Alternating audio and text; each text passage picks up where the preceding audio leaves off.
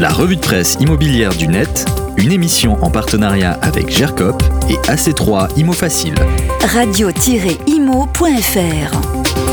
Bonjour, acheter ou louer, telle est la question, disait l'écrivain. Eh bien, dans le Figaro Imo, on ne se pose pas la question. Il vaut mieux acheter que louer, parfois, et notamment dans 78 villes étudiantes de France, où c'est plus intéressant d'acheter que de louer son logement ou celui de son enfant qui fait des études. C'est le Figaro qui rapporte l'étude de meilleur agent, qui parmi les 100 plus grandes villes étudiantes françaises a évalué l'intérêt financier d'une location ou d'un achat d'un bien de 25 mètres carrés pour son enfant dans le cadre de ses études. Le constat est là dans 78 villes étudiantes. Si l'enfant poursuit ses études dans la même ville jusqu'à 5 ans euh, après le bac, c'est-à-dire en master, l'achat est plus rentable que la location. Ce chiffre, il est réduit à 23 villes si l'étudiant s'arrête au grade de licence, c'est-à-dire 3 ans après le bac. Les durées d'amortissement sont plus ou moins longues, 2 ans et 4 mois à Saint-Étienne, 2 ans et 7 mois à Ivry, 3 ans à Metz. Alors où investir? Que peut-on y gagner? Et dans quelle ville vaut-il mieux louer? Les réponses sur le site du Figaro. Dans capital.fr, l'alerte des constructeurs de maisons individuelles, ils font face à un reflux post-crise sanitaire euh, des investissements qui n'est pas sans inquiéter.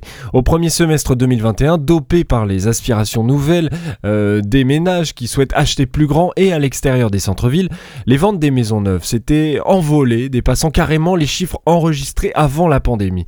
Mais depuis, l'euphorie est complètement retombée. Après le boom des transactions début 2021, les ventes des maisons neuves ont quasiment stagné au troisième trimestre plus 1,2% en glissement annuel et ensuite euh, elles se sont lourdement érodées, nous dit Capital. De mauvais chiffres qu'il faut aussi regarder par région car la FFB, la Fédération française du bâtiment, a fait une étude sur le sujet. Toutes les régions, hormis l'Île-de-France et les Pays de Loire, affichent une baisse de leurs ventes, dit la FFB dans les colonnes de capital.fr. Euh, les régions, elles sont plus ou moins touchées, moins 22,9% de ventes de maisons neuves en Bourgogne-Franche-Comté, moins 15,6% en Normandie, moins 12,6% en Nouvelle-Aquitaine. Tous les détails dans l'article très complet de capital.fr. Et puis 1er avril oblige, alors non pas forcément des poissons, mais des évolutions. Comme chaque début de mois, BFM IMO dresse la liste des éléments, des règles, des lois qui évoluent en ce début de mois d'avril 2022. Deux nouvelles règles à noter particulièrement dans les territoires où le plafonnement des loyers est appliqué, c'est-à-dire des villes comme Paris, Lyon, euh, entre autres, euh, Lille également. Les professionnels de l'immobilier devront désormais mentionner dans leurs annonces le loyer maximum autorisé pour chaque bien. On notera aussi le coup de pouce pour ma prime rénov plus 1000 euros. Et puis c'est aussi la fin de la trêve hivernale. Vous retrouvez tous les liens, toutes les explications, tous les articles avec le podcast de la revue de presse. C'est sur le site et l'appli Radio Imo.